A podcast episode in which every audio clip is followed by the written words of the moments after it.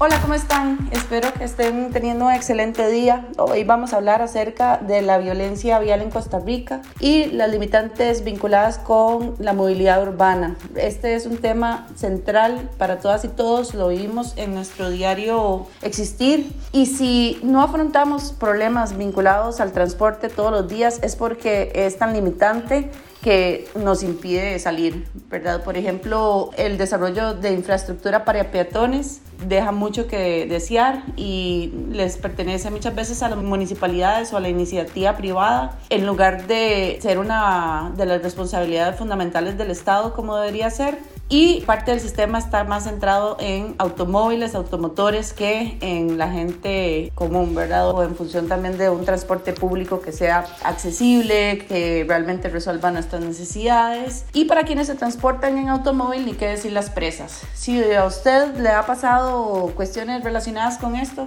quédese a escucharnos. Es posible que se sienta reflejada reflejado en las discusiones que vamos a dar a continuación. Está lloviendo resto. Apenas como pareció dormir un ratico.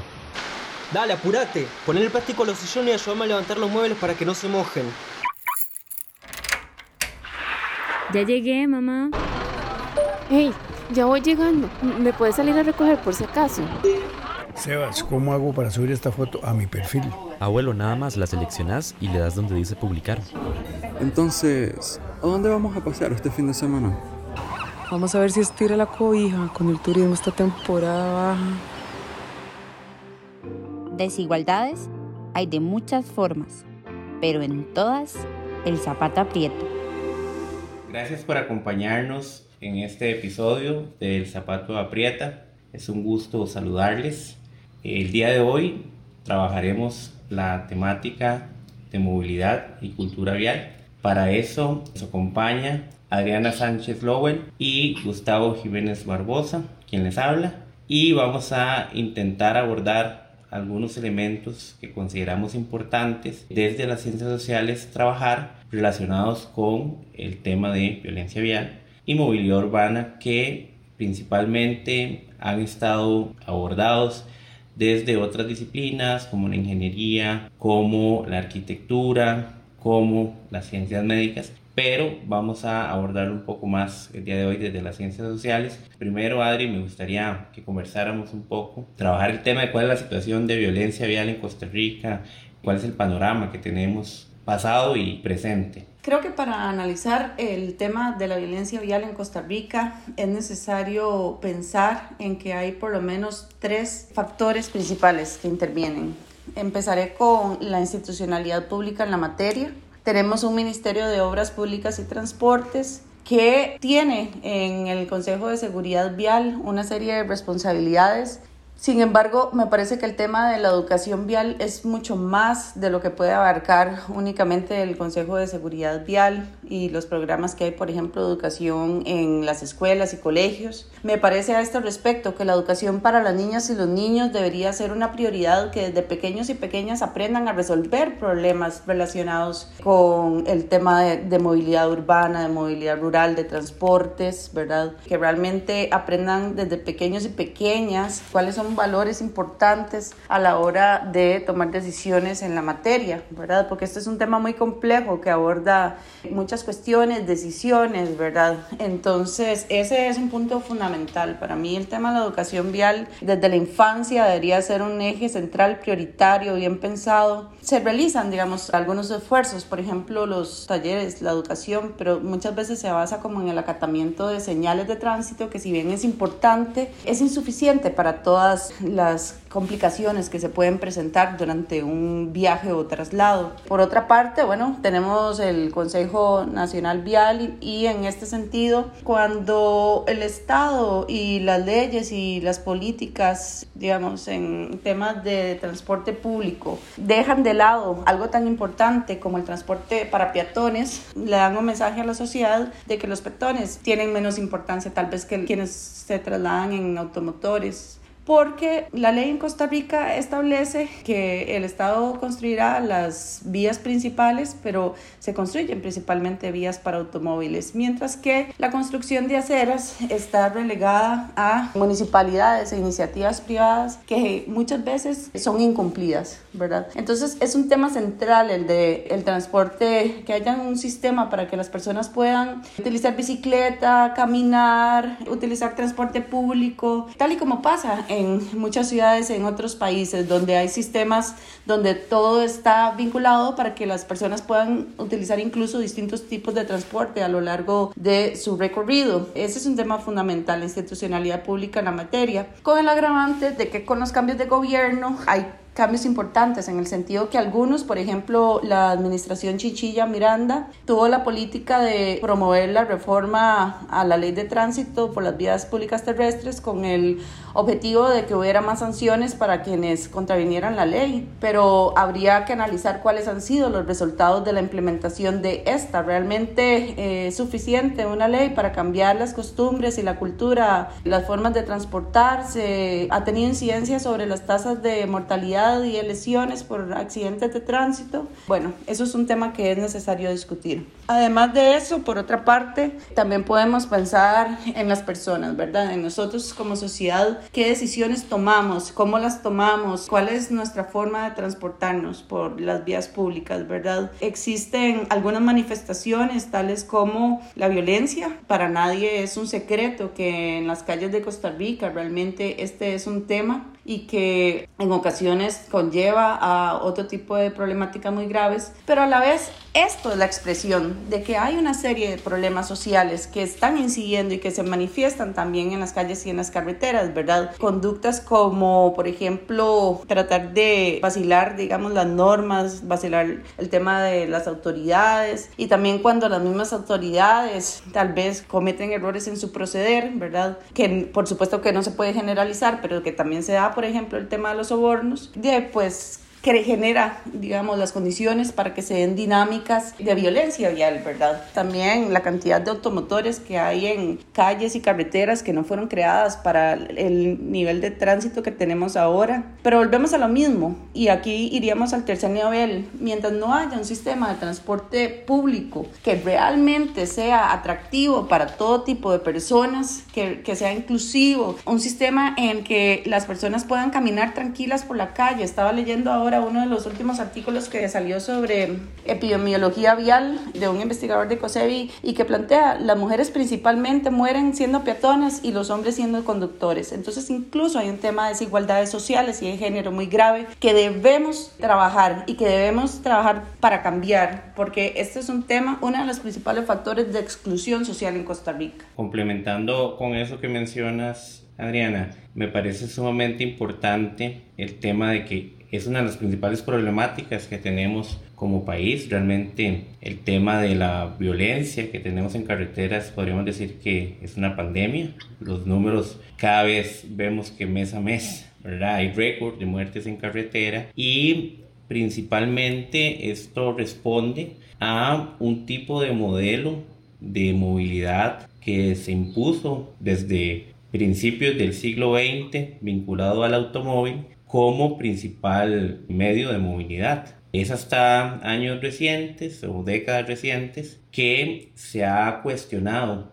ese paradigma del transporte para hablar de otros paradigmas vinculados a una movilidad más sustentable donde se ponga como eje de la movilidad a las personas. Y es un poco lo que vos vienes recalcando, ¿verdad? Que lo principal que se ha hecho en el país, siguiendo estos paradigmas del transporte, ha sido invertir en infraestructura para el automóvil en detrimento de la movilidad colectiva.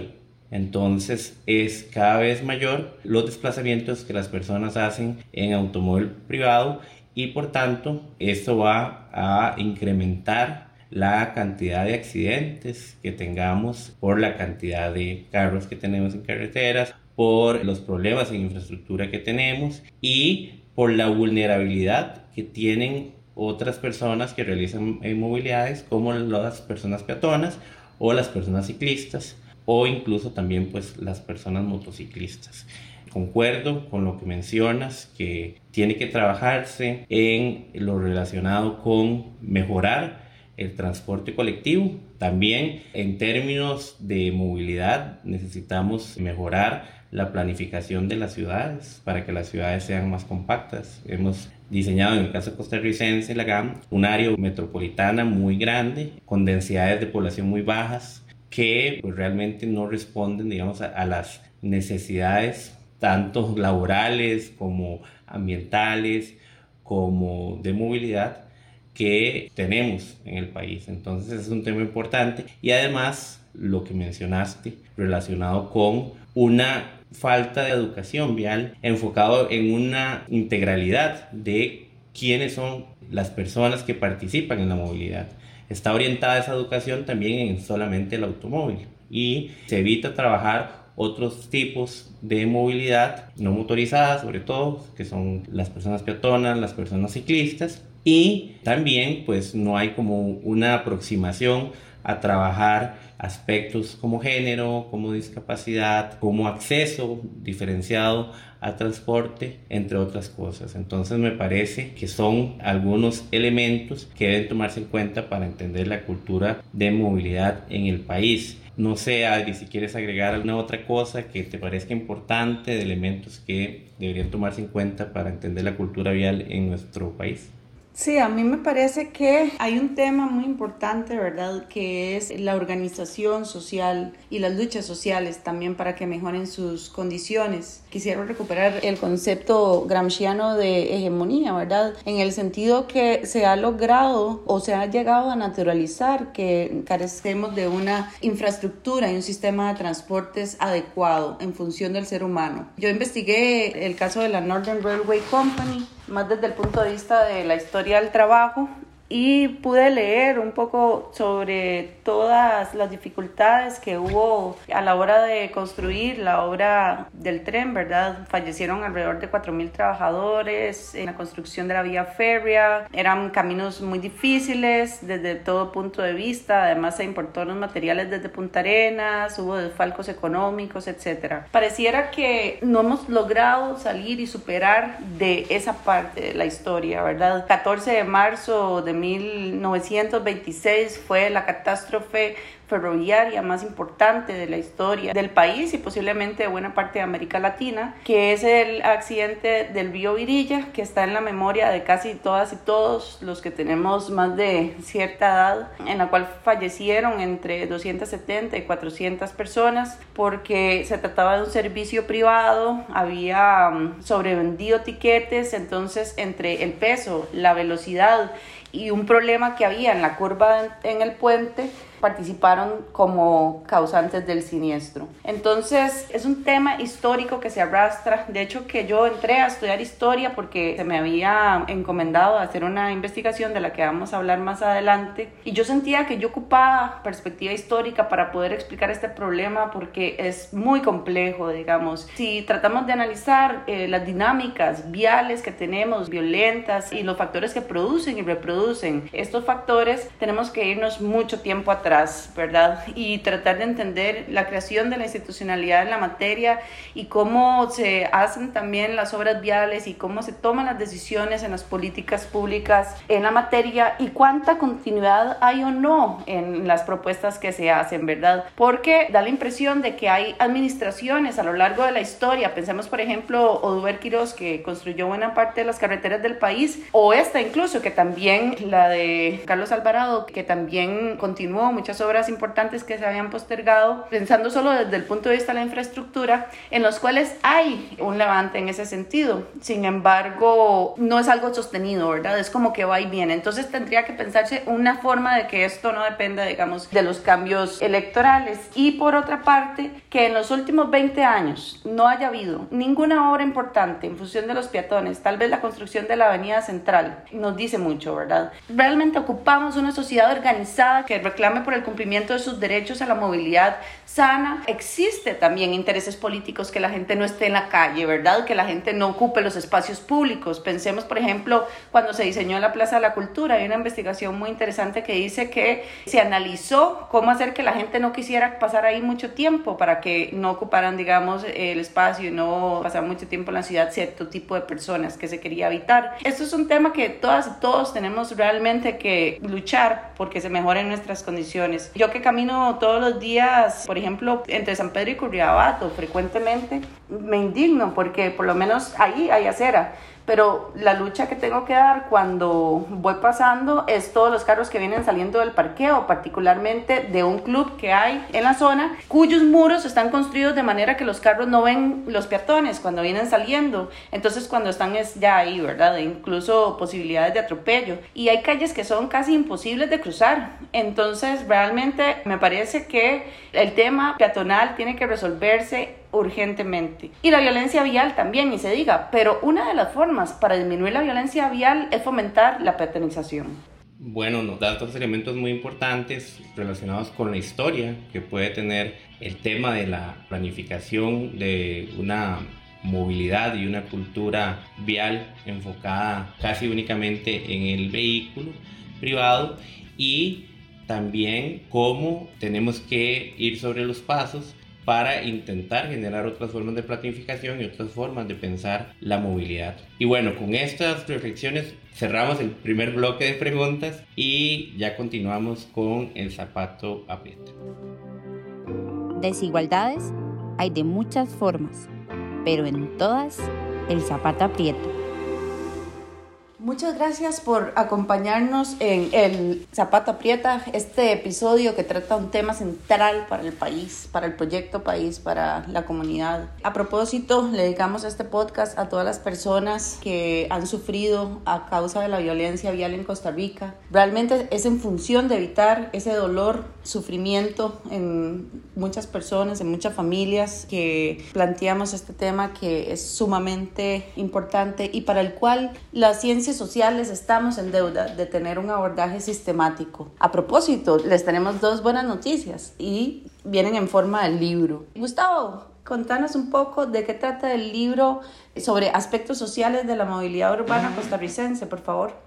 Sí, Adriana, muchas gracias. Y sí, bueno, muy importante la dedicatoria que haces del podcast porque, como mencionaba anteriormente, es un tema que nos aqueja diariamente, todo lo que tiene que ver con la violencia vial y con los diferentes problemas de movilidad que vivimos todos y todas en el país. Tenemos en proceso un libro donde queremos recuperar desde las ciencias sociales un abordaje más integral para trabajar algunos elementos e ideas de la movilidad urbana, con el motivo de que la mayoría de trabajos desde un enfoque más ingenieril o más arquitectónico del diseño, pues han planteado algunas investigaciones relacionadas con el transporte, con el diseño de la ciudad, pero desde las ciencias sociales también tenemos mucho que aportar para entender las afectaciones y los posibles eh, aspectos relevantes en términos de movilidad urbana en la ciudad. Entonces nos hemos decidido desde el Instituto de Investigaciones Sociales a recopilar una serie de trabajos que tocan temas de movilidad desde diferentes aristas. Por ejemplo, todo lo que tiene que ver con cambios en las legislaciones en términos de movilidad urbana en el país, tomando en cuenta que en años recientes se aprobó una ley de movilidad ciclista para garantizar desde el Ministerio de Obras Públicas y Transportes, los gobiernos locales y otras instancias una mejor movilidad para estas personas que realizan movilidades no motorizadas desde su bicicleta. Además, hemos querido retratar algunos de los aspectos de movilidad que tienen personas trabajadoras de plataformas de reparto, las cuales pues tienen condiciones de movilidad precarias, aunado a todo esto que, mencionábamos de problemas en infraestructura, problemas en las formas de transitar en la ciudad, la convivencia entre bicicletas, peatones, automóviles, sumado a las condiciones precarias laborales que tienen muchas de estas personas repartidoras. Además, hemos querido incorporar algunos temas relacionados a los discursos, orientados a ciertos proyectos de movilidad, por ejemplo, el caso del tren eléctrico urbano, el cual es un tema interesante abordar como dentro de los trabajos sobre movilidad urbana podemos ver que hay como grandes proyectos políticos orientados a ciertos tipos de movilidad pero que en el proceso hay pulsos políticos y económicos para impulsar ciertos proyectos y otros no. Entonces eso también lo hemos querido trabajar. Además, temas de cuáles fueron algunas de las implicaciones para la movilidad en todo lo que tuvo que ver con la pandemia relacionado con la restricción vehicular y cuáles son como algunas impresiones de las personas, principalmente usuarias de los automóviles privados en relación a esto. Y otro trabajo que hemos querido recuperar para el caso de este libro que estamos preparando son las afectaciones en la movilidad relacionadas con los problemas hidrosociales, es decir, todo lo que tiene que ver con la circulación de agua, con las inundaciones y, digamos, cuáles implicaciones tiene eso a nivel de movilidad, a nivel social, pero también a nivel de planificación de la infraestructura. Entonces son algunos temas diversos que queremos recopilar en un trabajo de ver cómo desde las ciencias sociales podemos abordar diferentes aspectos de la movilidad urbana que permitirán seguir abonando a los estudios de movilidad urbana en el país desde diferentes disciplinas de las ciencias sociales y con miras de pues abonar también a la política pública y seguir trabajando estas líneas de investigación desde la Universidad de Costa Rica. Pero bueno, Adri, también contame de el libro que están trabajando en el instituto relacionado con lo que venimos hablando de cultura vial también. Quería agregar respecto a este libro que estamos preparando Tavo y yo como coeditores, que en este participan muchas personas, algunas de ellas jóvenes estudiantes de la Facultad de Ciencias Sociales que esperamos que se puedan llegar a especializar si quisieran en movilidad urbana porque se ocupa más investigación y más personas centradas en el tema de cómo mejorar las condiciones en este sentido para todas y todos los seres humanos. Y bueno, y por supuesto también los animales, que también están en riesgo y se ven afectados por la cultura vial en Costa Rica. A propósito, está demostrado que los cambios en la infraestructura provocan cambios en la conducta. Entonces, quisiera como repetir esto, sí es posible intervenir sobre esta parte del sistema para que también se vean modificadas las relaciones humanas en este sentido. Mi libro es un libro que en realidad inició hace varios años ya, justamente en el contexto de la discusión de esta reforma a la ley de tránsito. De hecho, que tiene un capítulo que discute esta discusión. También se basa en entrevistas a conductores, conductoras, peatones, peatonas, oficiales de tránsito.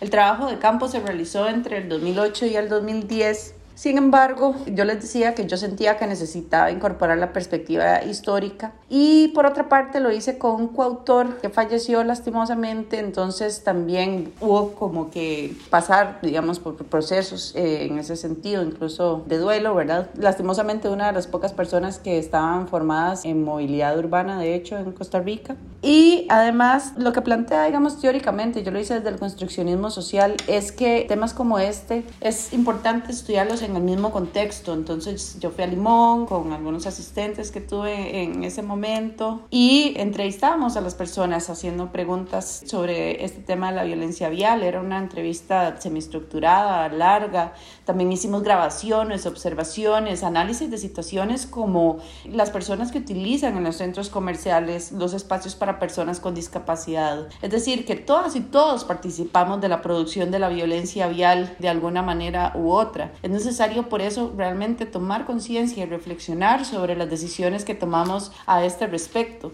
A mí me parece riesgoso conducir automóvil en Costa Rica, es decir, es necesario cambiar las condiciones en las cuales se transita en este país. Cuestiones como la velocidad por encima de lo permitido, el consumo de alcohol y ciertas otras sustancias para conducir. Este tipo de cosas realmente ponen en riesgo a la persona y a terceros.